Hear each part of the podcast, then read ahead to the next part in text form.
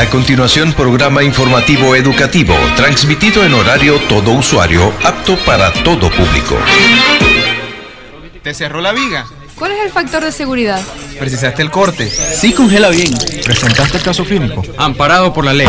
Precipitó el ADN. Péscalo. ¿Fijaste en la muestra? La resina no compacta. Tenemos salida de campo.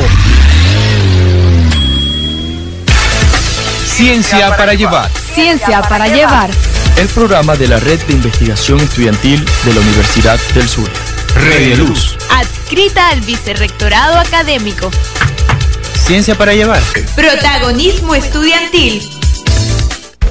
Bienvenidos a Ciencia para llevar el espacio del protagonismo estudiantil. Hoy como cada viernes seguimos sumamente contentos y satisfechos de seguir ofreciéndoles información de calidad entretenimiento, orientación y educación a través de Luz Radio 102.9, La Voz de Luz. Hoy traemos un tema bien interesante, secciones como siempre, la pregunta de la semana, la reseña del tema, también eh, avances de nuestro Congreso Internacional y por supuesto invitados muy especiales y por eso les pedimos que no se aparten de esta sintonía. Agradecemos a nuestros invitados de la semana pasada, un equipo de médicos y algunos miembros de la comunidad del municipio de La Guajira, quienes nos comentaron cómo ha sido su experiencia en este tiempo de confinamiento. Y por supuesto les menciono que desde la semana pasada nuestro propósito ha sido incluir a la comunidad, por lo que nuestro tema de hoy también está relacionado con la comunidad y se titula Experiencias de profesionales y pacientes que han superado la COVID-19 y para ello estaremos conociendo las experiencias, valga la redundancia, de algunos profesionales de la salud y de miembros de la comunidad, incluyendo niños. Así que atentos porque vamos a estar compartiendo eh, puntos bastante interesantes sobre lo que es el COVID-19, ya hablando con personas que han superado esta enfermedad, que han vivido el proceso, el cual sabemos que no se trata de una simple gripe, así que atentos porque vamos a eh, nutrirnos hoy de información bastante interesante. Aprovecho para recordarles que pueden seguirnos como arroba ciencia para llevar piso oficial en Instagram. También a nuestra red de investigación estudiantil Redieluz, arroba Redieluz. Y pueden interactuar con nosotros a través del teléfono 0424 678 5727. Repito, 0424 678 5727. Y si quieres escuchar otros de los temas que hemos venido em, conversando cada semana, puedes escucharnos en Anchor. Tú puedes buscarnos en Google como arroba ciencia para llevar, como ciencia para llevar y allí vas a estar encontrando nuestras grabaciones. Así que eh, disfruta de este tu programa en este momento y antes de avanzar en el tema vamos con los créditos que nos los presenta nuestra compañera Virginia Machado. Dirección de Luz Radio está la profesora Elizabeth Miclena. En la producción general de la estación, Moraima Gutiérrez y Gustavo Gutiérrez. En la dirección de Ciencia para Llevar están los profesores Edison Castro y César Pérez. En la coordinación académica del programa, la doctora Lux Marisa Reyes. Edición y montaje, Rafael Borges. Producción general del programa, Rafael Linares. Asesoría de producción, la doctora Dalia Plata. Sustentabilidad financiera por el doctor Julio Carrullo. En difusión y promoción, los universitarios Rafael Borges, María Hernández, María Sanabria, Yalimar Paredes y Adriani Chaparro. Finalmente, ante los micrófonos, Yalimar Paredes, Adriani Chaparro, Emily Villalobos, Rafael Linares y Virginia Machado. Gracias Virginia por presentarnos el excelente equipo de eh, Ciencia para Llevar y de Luz Radio 102.9. Para entrar en el tema vamos a escuchar a nuestra compañera Adrián Chaparro con la reseña del día de hoy.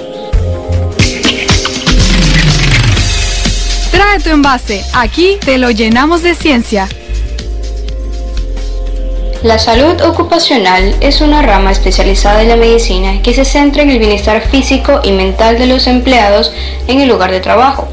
Este servicio ayudará a mantener a sus empleados sanos y seguros, además de gestionar cualquier riesgo que pueda dar lugar a problemas de salud.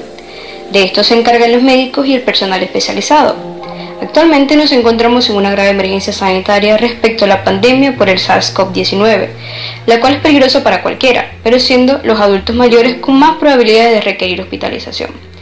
Los médicos son los que se enfrentan en primera línea por el bienestar de toda persona que esté contagiada, encontrándose con mayor riesgo. Debido a esto, hemos perdido grandes médicos y personal de salud. En el programa de hoy conoceremos la experiencia de profesionales y pacientes que han superado esta enfermedad.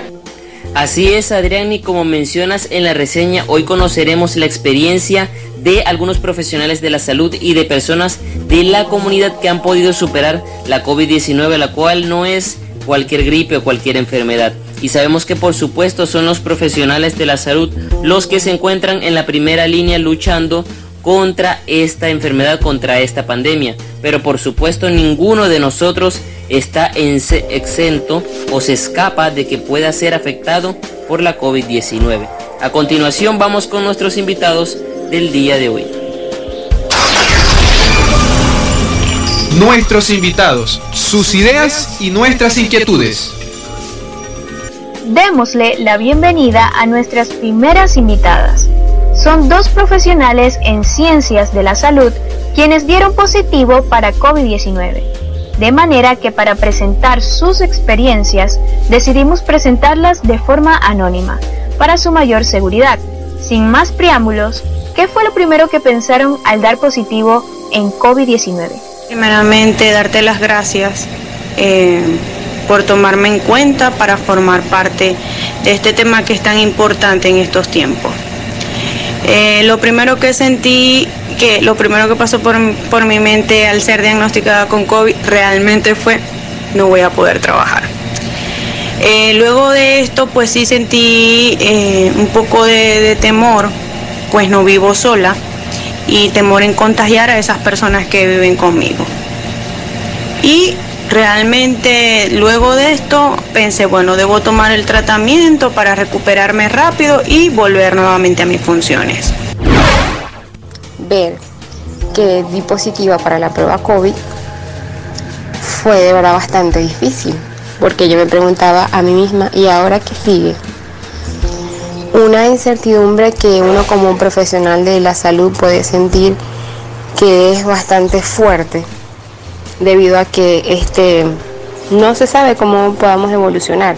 En mi caso yo no sabía cómo podía evolucionar y de verdad sentía mucho temor este, al ver que también pude llegar a ser víctima eh, de la, de la enfermedad y tener una evolución fatal. Gracias a Dios no ocurrió así, pero estaba planteada la posibilidad.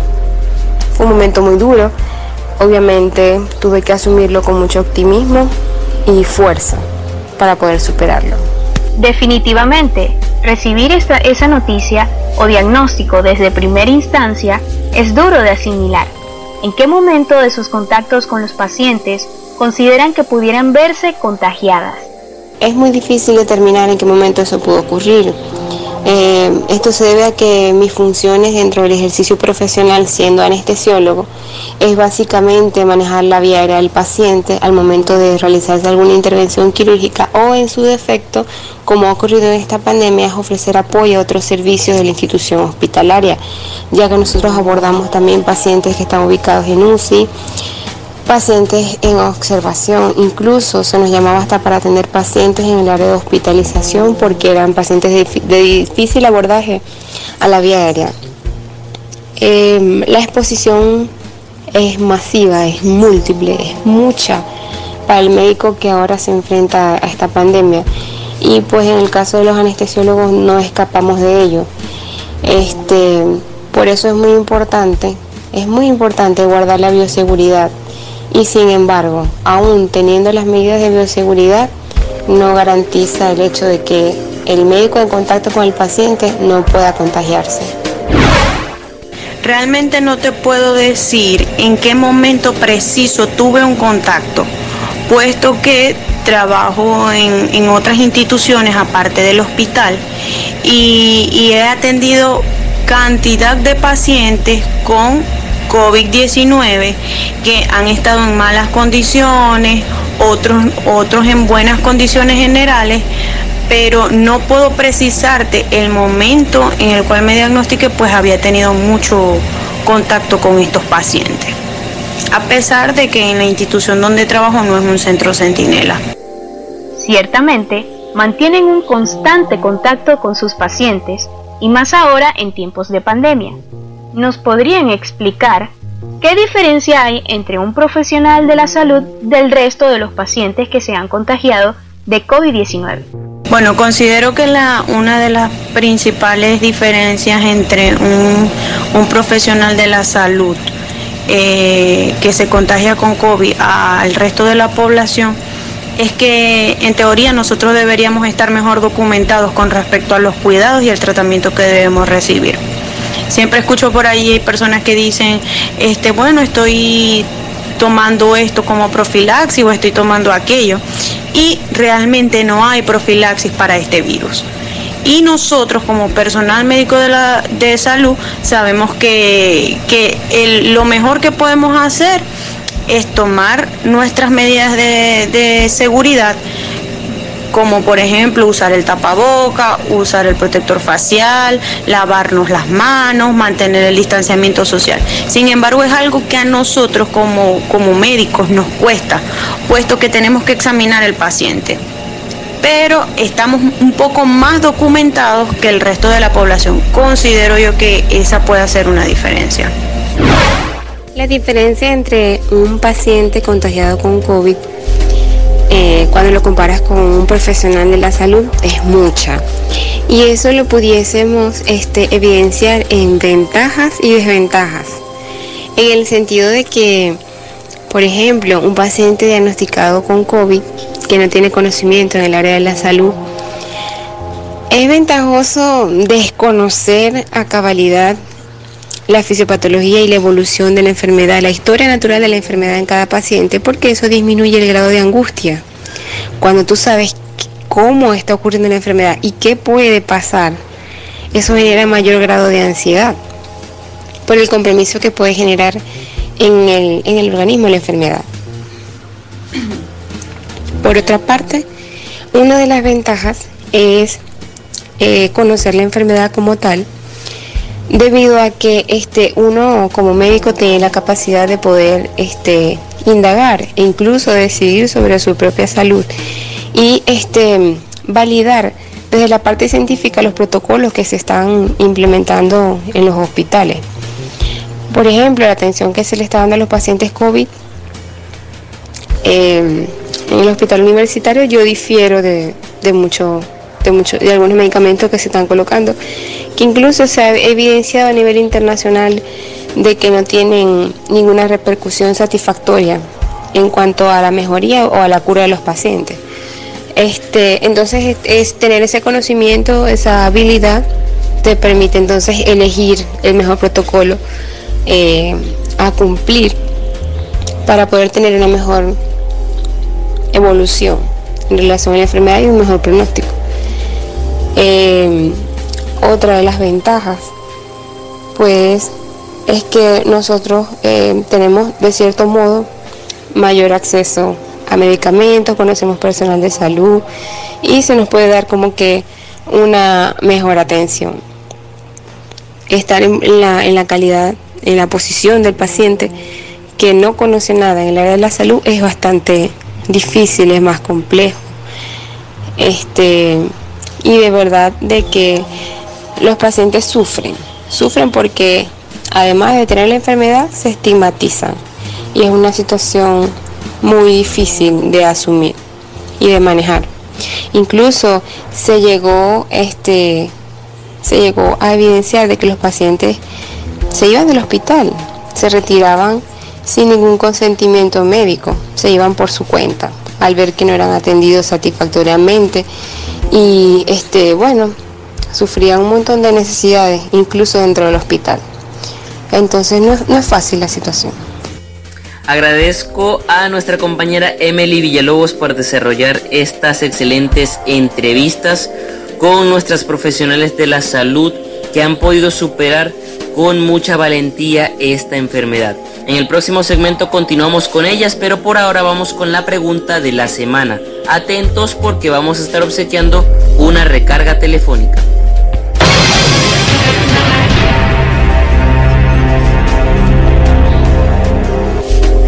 ¿Qué se celebra el 12 de octubre? Opción A, el Día de la Virgen de Nuestra Señora del Rosario. Opción B, Día Internacional de la No Violencia. Opción C, Día de la Resistencia Indígena. Recuerda que puedes responder por mensaje de texto a través del 0424-678-5727. También puedes interactuar con nosotros a través de nuestras redes sociales arroba ciencia para llevar piso oficial y estarás participando por una recarga telefónica. No te apartes de la sintonía de Luz Radio porque ya volvemos luego de buena música.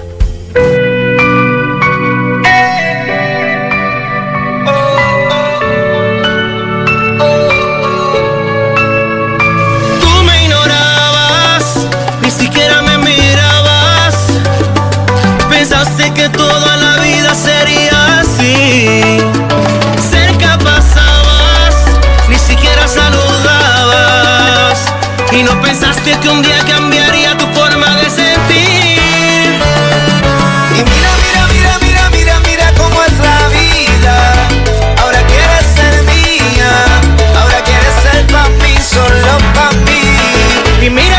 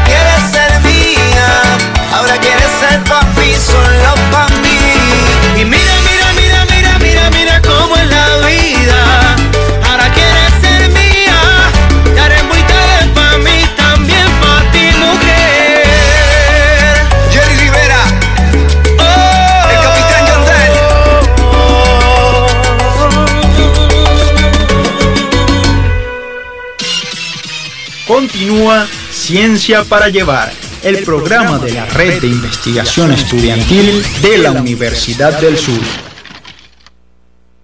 Continuamos con tu programa Ciencia para llevar a través de Luz Radio 102.9, hoy con el tema experiencias de profesionales y pacientes que han superado la COVID-19. En el primer segmento hemos eh, conversado con dos eh, profesionales de la salud, dos doctoras quienes nos acompañan de forma anónima y ellas han comentado un poco de lo que fue su proceso de superar esta enfermedad y, y qué es aquello que les ha beneficiado o que las ha aventajado como profesionales de la salud, como también aquellas desventajas que han podido presentar al conocer esta enfermedad y el daño que podía ocasionarles. Y para ir avanzando con la entrevista, queremos saber si han sentido rechazo por parte de las personas por haber padecido la COVID-19.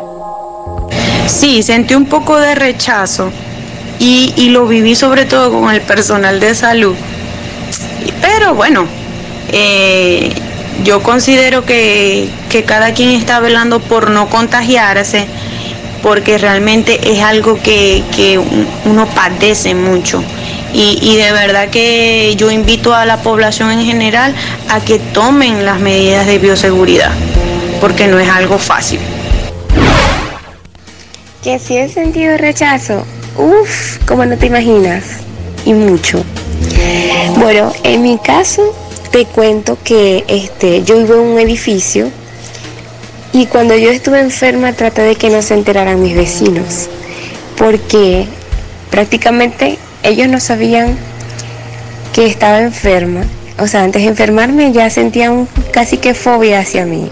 Si yo iba subiendo las escaleras, los vecinos se metían en su casa, el que, el que venía bajando iba a salir, si me veía se escondía. Y yo sé que en parte también eso ocurre por el desconocimiento, que la persona piensa que se va a contagiar porque estemos compartiendo la misma escalera. Este, creo que exageran. Pero sí, hay mucho rechazo, hay mucha estigmatización al paciente COVID. Eh, yo creo que todos los extremos son malos. Hay que guardar las medidas de bioseguridad, pero no debemos este, estigmatizar a, los pacientes enfermos.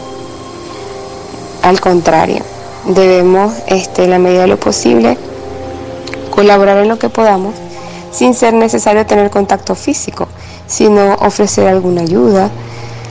Eh, de, algún, de alguna manera puede uno este, colaborar sin necesidad de tener contacto físico con las personas.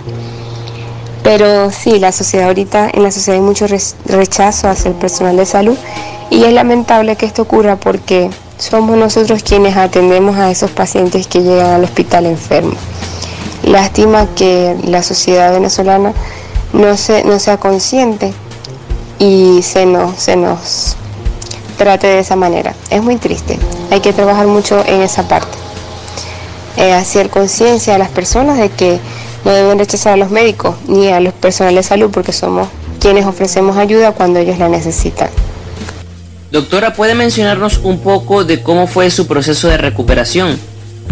Bueno, Rafael, fue un proceso bastante difícil porque después de ser una persona activa dependía totalmente de alguien. Uno de los síntomas más fuertes que presenté fue la dificultad para respirar y el dolor torácico, que me imposibilitaba hasta la marcha. Eh, no podía caminar largos trayectos. También un, un síntoma bastante incómodo era la tos, que era una tos que me impedía hablar. De hecho, en oportunidades ni siquiera podía decir lo que quería o cómo me sentía porque me, estaba, me ahogaba. Eh, sí, de hecho estuve en unidad de cuidados intermedios. No amerité intubación, gracias a Dios, porque bueno, cumplí ciertas medidas que gracias a mis compañeros que estuvieron allí atentos conmigo, este, todas, yo pude cumplir todas las medidas.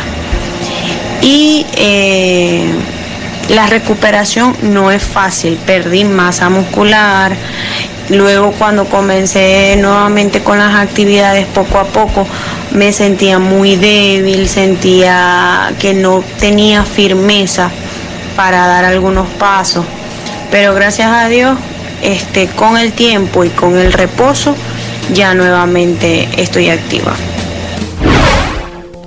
Por último, doctora, sus recomendaciones para toda la comunidad que nos escucha para que puedan guardar su vida y evitar el contagio de este virus. Podemos recomendarles este para evitar el contagio con la enfermedad, con el virus, evitar el COVID. La primera medida es quedarse en casa. Debemos evitar salir a la calle en la medida de lo posible.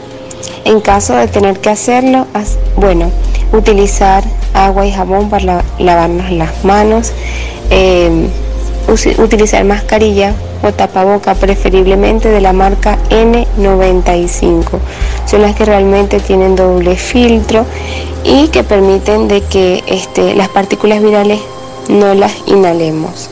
Los tapabocas de tela no son efectivos, no son satisfactorios, no protegen. Hay que usar un tapaboca este, que realmente ofrezca las medidas de bioseguridad, como en este caso los tapabocas N95. Utilizar algún agua y jabón, lavarse las manos, guardar este, la distancia entre una persona y otra, debe ser un metro de distancia. Se recomienda consumir múltiples vegetales, tubérculos, eh, frutas que contengan vitamina C, que favorezcan. Este, a fortalecer nuestro sistema inmunológico. Todo lo que sea de color naranja y amarillo. También consumir frutos de color morado. Eh, se recomienda también tomar multivitamínicos y este, complementarlos con zinc, calcio y todos los oligoelementos que pueden contener los polivitamínicos que ayudan a fortalecer el sistema inmunológico. Estas son las medidas que debemos cumplir de manera que podamos entonces evitar el contagio COVID.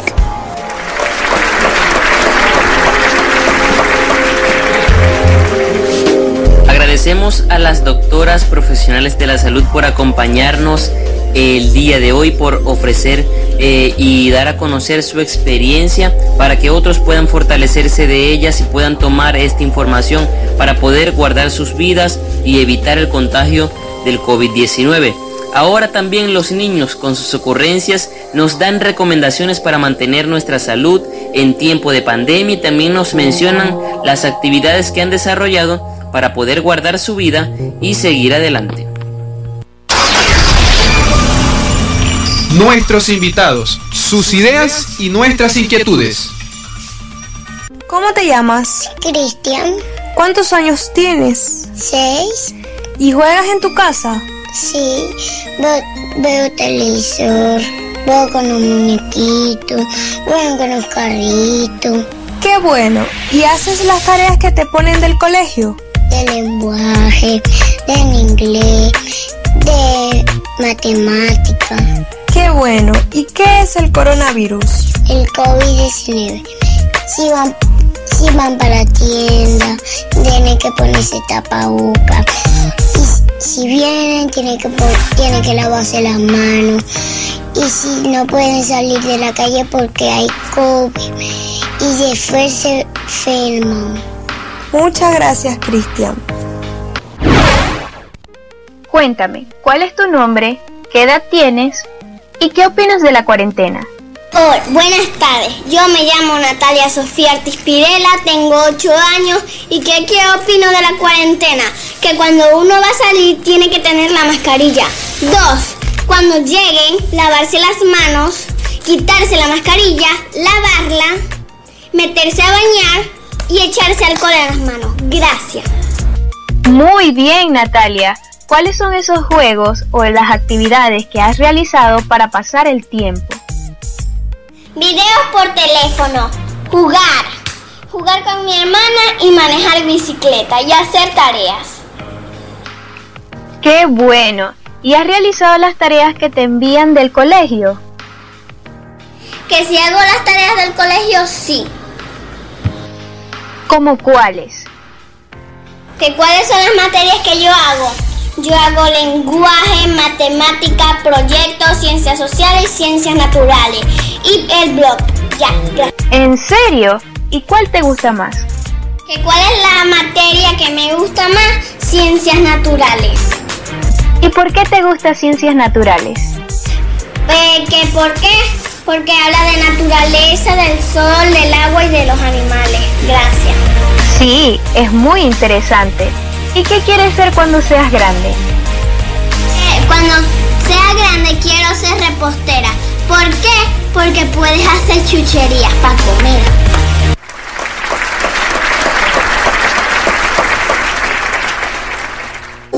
Así es, sigamos las recomendaciones de Cristian y Natalia que nos invitan a usar el tapabocas, ser conscientes y quedarnos en casa. En el próximo segmento continuamos escuchando las experiencias de los profesionales y pacientes que han superado la COVID-19. Pero por ahora vamos con la pregunta de la semana.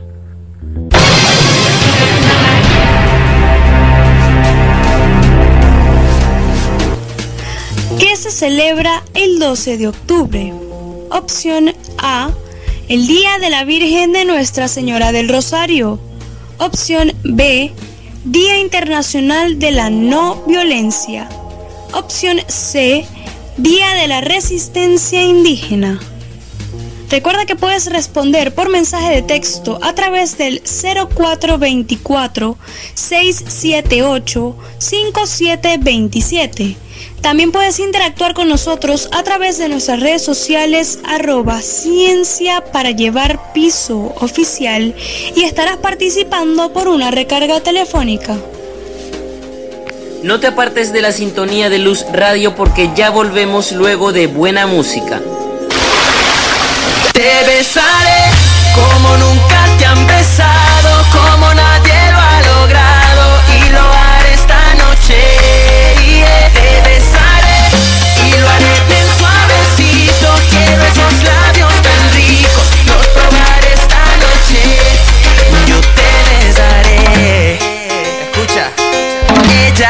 Ella, tiene lo que a mí me gusta. Ese movimiento de cintura hace que me ponga travieso. Ah, ella hace que yo piense en mil locuras. Como quisiera tenerla oscura para poder darle un beso. Es tu mirada tan profunda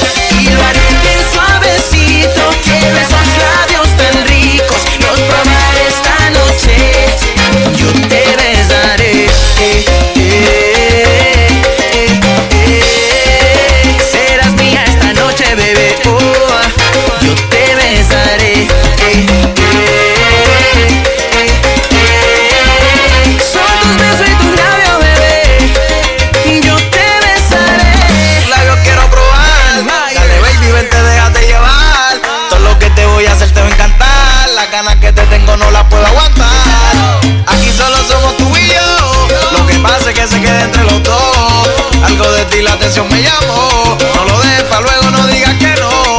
Quisiera que estuviéramos en la cama sin ropa Te besaré desde los pies hasta la boca Yo te lo voy a hacer y te volverás loca ah, ah, ah. Quisiera que estuviéramos en la cama sin ropa. Te besaré desde los pies hasta la boca. Yo te lo voy a hacer y te volverás loca.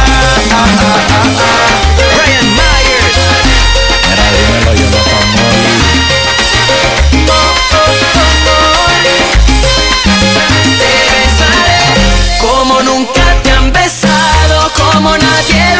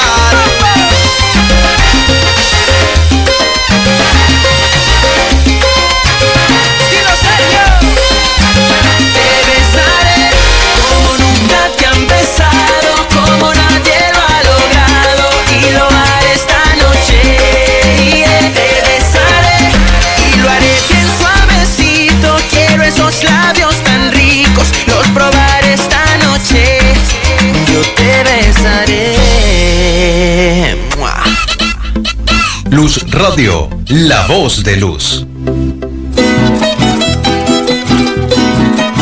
Al cantar dos o más melodías distintas a la vez, hablamos de polifonía vocal. Y Contraluz Musical te trae las mejores agrupaciones e intérpretes de la música de Venezuela, América y el mundo. Nora Márquez, Ángel Chacín y Sunilda Zavala presentan la alternativa radial única en su tipo que entretiene y educa de forma amena y dinámica, conociendo sobre el canto, nuestra música venezolana y de otras latitudes, las canciones y sus intérpretes. Si son excelentes vocalmente, están en Contraluz Musical. Los sábados a las 10 de la mañana por Luz Radio 102.9. La voz de Luz.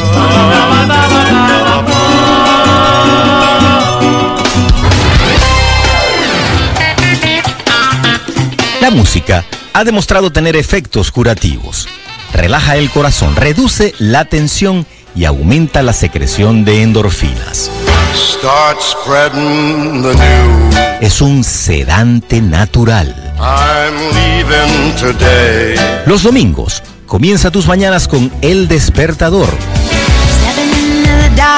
un espacio libre, positivo y dinámico para compartir experiencias y escuchar esas sonoridades que deleitarán tus sentidos. Soy Jorge Luis Ferrer López y les invito este y todos los domingos a que me acompañen a las 8 de la mañana en El Despertador por la señal 102.9 de Luz Radio, la voz de luz. Es el país nuestro, hay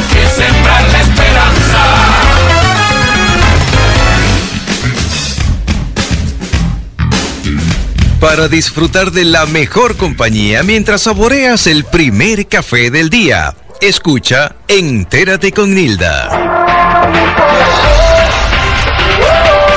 Entérate con Nilda de lunes a viernes de 8 a 9 de la mañana a través de Luz Radio 102.9.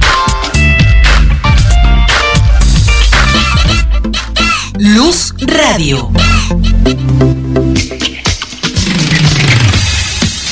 No te compliques, acá todo lo hacemos fácil. Ciencia para llevar. Seguimos acá en Ciencia para Llevar a través de Luz Radio 102.9, hoy conversando sobre las experiencias de profesionales y pacientes que han superado la COVID-19. En el primer y segundo segmento estuvimos conociendo las experiencias de dos profesionales de la salud que superaron la enfermedad y también de los niños quienes nos invitan a ser conscientes, quedarnos en casa, usar el tapabocas y seguir todos los protocolos y medidas de seguridad. Así que si los niños son conscientes, ¿por qué no no serlo nosotros? Así que seamos obedientes a las medidas de prevención. Y a continuación vamos a conocer a otros invitados especiales. Quienes van a compartir con nosotros ahora sus experiencias son dos personas muy diferentes, un joven y una dama de la tercera edad, quienes se encuentran en ubicaciones geográficas diferentes y con casos bastante particulares. Y lo primero que nos van a comentar es qué fue lo primero que sintieron, eh, que pensaron al saber que dieron positivo del COVID-19. Nuestros invitados, sus ideas y nuestras inquietudes. Al enterarme que me había contagiado con el COVID, en principio me sentí sorprendida y luego, bueno, la angustia normal, el miedo, eh, uno de los miedos más importantes era no poder cubrir eh, el tratamiento por cuestiones económicas. El tratamiento es bastante costoso y yo tenía miedo de ir a un hospital. Realmente, ¿cómo me sentía al saber que tenía COVID? Pues no me dio miedo, pensé que podía combatir con esta enfermedad, ya que desde el primer momento pensé como sistema de pandemia a cualquier persona nos va a dar y tenemos que empezar a generar como los anticuerpos para ser inmune a esta enfermedad como tal. Pero sí, esto fue al comienzo algo difícil a nivel respiratorio que a medida de los días fue evolucionando, pero sí, fue una enfermedad bastante compleja. En ese momento estaba laborando en una empresa de salud y, cuando me diagnosticaron COVID para ellos fue un cambio drástico ya que querían despedirme. Sin duda alguna el temor siempre está presente, pero por otro lado debemos aprender a superarlo y seguir adelante en el caso de que eh, nos contagiemos de COVID para poder superar la enfermedad. Ahora, ¿creían ustedes antes de tener COVID que se trataba de una enfermedad real? Por supuesto, yo tenía la certeza de que el virus era real. De hecho, conozco personas que están en tratamiento e incluso algunas fallecieron, lamentablemente. ¿Sabía usted antes de tener COVID que se trataba de una enfermedad real? Pues sí, al momento de que empezó a llegar el COVID allá a nivel de Bogotá, pues me di cuenta que toda la sintomatología y el estudio que se le realizó a, a, la enfermedad como tal, ya que en este momento estaba trabajando en una línea de salud, como lo dije anterior, y nosotros comprobábamos mediante una línea telefónica toda la sintomatología para realizarle los procedimientos a los usuarios. Y fue un poquito complejo en ese momento, trabajamos 24 por 7 y pues ahí empezamos a descubrir qué era la complejidad de este COVID-19. Muy bien, que esto quede de prueba para los incrédulos. Ahora, ¿cuáles fueron los síntomas y los días más fuertes de ambos? Mis primeros síntomas fueron fiebre, dolor de cabeza y mucho dolor muscular y articular. Eh, todos los síntomas se agudizaban cada día. Al cuarto día perdí el sentido del olfato y del gusto. La fiebre persistía y a la semana ya yo sabía que me estaba grabando. Fui atendida en mi casa con un tratamiento severo y con oxígeno. El día 12 y siguientes fueron muy críticos. Puedo escribir qué síntomas me dieron al inicio. Fue dolor abdominal muy fuerte que me repercutió a nivel torácico. Adicionalmente, cefalea crónica, fiebre mayor a 37 grados centígrados, escalofrío, dolor muscular y después me empezó a generar unos nuevos síntomas luego de la segunda semana que me dio diarrea, adicionalmente escalofríos que no se me quitaban para nada. Todas las noches tenía fiebre y la presencia de la dificultad respiratoria desde el día 1 que fue siendo más aguda a medida que iban pasando los días. Los primeros cinco días de, que me diagnosticaron y empezaron todo este la sintomatología como tal, este fue muy difícil porque se pierde la pérdida de sueño, adicionalmente la presencia de, del ahogo intermitente y pues bueno, el, el clima de Bogotá me estaba afectando mucho. Los días para mí más fuertes fueron a partir de la primera semana del diagnóstico, ya que realmente la salud allá en Colombia es un poco aguda, que, que te quieren enviar para la casa y, nunca me llegaban los médicos, pero sí era compleja, ya que me tenía que tirar al suelo, colocarme en posición fetal para poder respirar. Bueno, algunos síntomas en común, otros no, entre ambas personas pero sin duda alguna un proceso bastante fuerte y difícil de superar. ¿Qué fue lo que les ayudó a superar esta enfermedad que muchos no han superado? Sin duda, para superar la, la enfermedad tuve un tratamiento muy agresivo, pero gracias a Dios adecuado, con permanente supervisión médica. El apoyo incondicional de mi familia fue fundamental y la solidaridad de mis amigos, tanto en, la, en cuanto a lo emocional como en lo, eh, en lo económico. Y sobre todo atribuyo mi, mi, curación al gran poder de Dios. Indicaría qué fue lo que más me ayudó a superar esta enfermedad que muchos no han superado. Pues realmente la perseverancia de tomar los medicamentos a su adecuado momento. Yo estaba solo allá en Bogotá, fui muy constante al tomar mis antibióticos, a pesar que me tocaba salir a la calle, a pesar que tenía eh, prohibido salir por el aislamiento preventivo y absoluto. ¿Qué le puedo indicar? O sea, ser constante a la hora de tomar los medicamentos, tomar mucho líquido, reposo absoluto, una buena alimentación. Definitivamente las claves para superar la COVID-19 son la perseverancia y un buen tratamiento. Y la fe en Dios, por supuesto, en que Él puede ayudarnos a salir adelante, a sanarnos y a continuar con nuestras vidas. ¿Cuál es su mensaje para las personas que van a escuchar estas palabras? Les recomiendo a todas las, a todas las personas que me escuchen que al presentar síntomas busquen ayuda médica, no se automediquen, eso me pudo costar la vida. Si no tienen recursos, diríjanse a un hospital.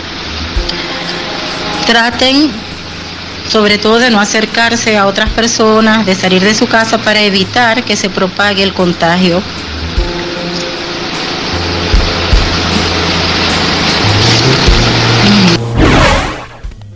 Para las personas que van a escuchar estas palabras? Bueno, tienen que tener en cuenta que el COVID no es un chiste, que no es una simple gripe como todo el mundo la describe.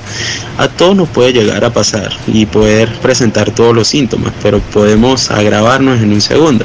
Tienen que pensar en las personas, el adulto mayor como tal, porque ellos son los que pueden determinar y desarrollar más esta enfermedad y poderse agravar. Pero hay que cuidarnos y usar el correspondiente tapaboca para poder salir.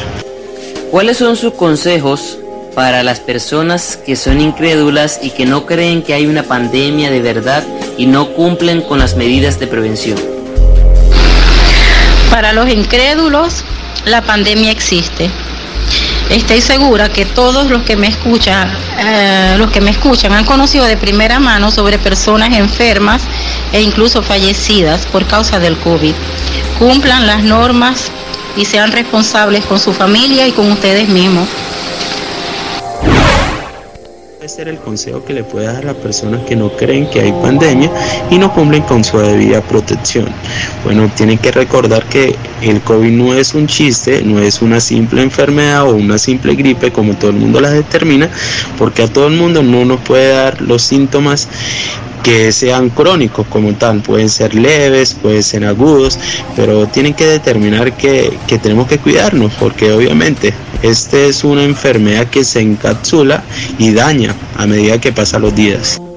Y finalmente, ¿qué enseñanzas ustedes han podido sacar de esta experiencia tan difícil que han vivido?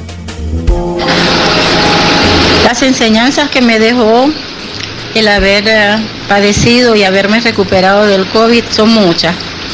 Aprendí que la vida se nos puede ir en cualquier momento. Por eso hay que apreciarla y cuidarla. Aprendí que no solo hay que sentir amor por, por tu familia y por tus amigos, hay que decirlo, hay que expresarlo día a día. La vida es bella y no hay que desperdiciarla. La última pregunta, ¿qué enseñanza ha usted podido sacar de esta experiencia tan difícil que he vivido? Bueno, les comento adicionalmente que no era una persona asmática, que no sufría ningún problema respiratorio y bueno, el COVID-19 desencadenó en mí un problema respiratorio. Ahora soy una persona asmática de por vida. Adicionalmente tengo una déficit respiratoria que tengo que seguir luchando día tras día hasta mejorarme. Y pues bueno, tener conciencia, porque realmente esto es de tener conciencia, ya que por una persona que no se cuide, contamina el entorno como tal. Pero hay que usar el tapaboca para podernos perseverar la salud y cuidar a nuestros adultos como tal.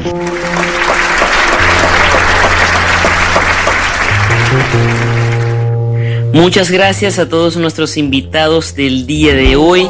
Esperamos que las experiencias que ellos nos han compartido el día de hoy sean útiles para ustedes que nos escuchan. Y bueno, ya para culminar cerca, estamos de finalizar esta hora de programa, vamos a la sección de nuestro cuarto Congreso Internacional. Avances del Cuarto Congreso Internacional de Investigación Estudiantil Universitaria. Aprender a vivir para un mundo diferente. Bueno, en este momento quiero darles dos buenas noticias que traemos sobre nuestro cuarto Congreso Internacional. De seguro aquellos que nos siguen en redes sociales ya están enterados, pero sin embargo quiero anunciárselos de forma muy especial.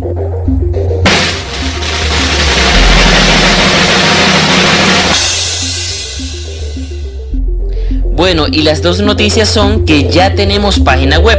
Nuestra página web www.redieluz.org para que puedan inscribirse en nuestro cuarto Congreso Internacional, puedan descargar la normativa del Congreso, puedan conocer eh, a las autoridades universitarias y también al resto del equipo que elabora para este Congreso. Y la segunda noticia es que lanzamos una promoción 2x1. Esto quiere decir que al participar en uno de nuestros cursos pre-congreso, quedas automáticamente inscrito en nuestro cuarto Congreso Internacional de Investigación Estudiantil Universitaria. ¿Qué les parece? Y aún siguen abiertas las inscripciones perdón, al sexto curso precongreso Producción de Micros para Radio y Podcast, que precisamente inicia en una hora. Así que corre a inscribirte si aún no lo has hecho en nuestro curso, en el resto de nuestras actividades precongreso y en nuestro cuarto Congreso Internacional. Recuerda www.redieluz.org. Y finalmente vamos con la pregunta de la semana para luego despedirnos.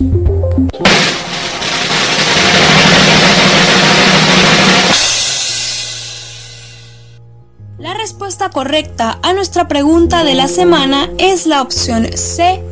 El 12 de octubre se celebra el Día de la Resistencia Indígena. Muchas felicidades al ganador. Nuestro equipo de ciencia para llevar se estará contactando contigo. Recuerden seguirnos por nuestras redes sociales arroba ciencia para llevar piso oficial y arroba redieluz. Así es, gracias Yalimar por haber anunciado la pregunta de la semana este día y también la respuesta a ella. Gracias por acompañarnos a ustedes que nos escuchan todos los viernes de 2 a 3 de la tarde por Luz Radio 102.9. Favor no se pierdan los próximos programas. Por allí vienen cosas buenas, mejores secciones. También el aniversario de nuestra red de investigación estudiantil de Luz. Un evento bastante relevante también viene por allí, aparte de nuestro cuarto Congreso Internacional. Así que no se pierdan de todo lo que estamos haciendo. Arroba Redieluz, arroba Ciencia para llevar piso oficial. Nos escuchamos la próxima semana entonces. Feliz fin de semana. Chao, chao. Mm-hmm.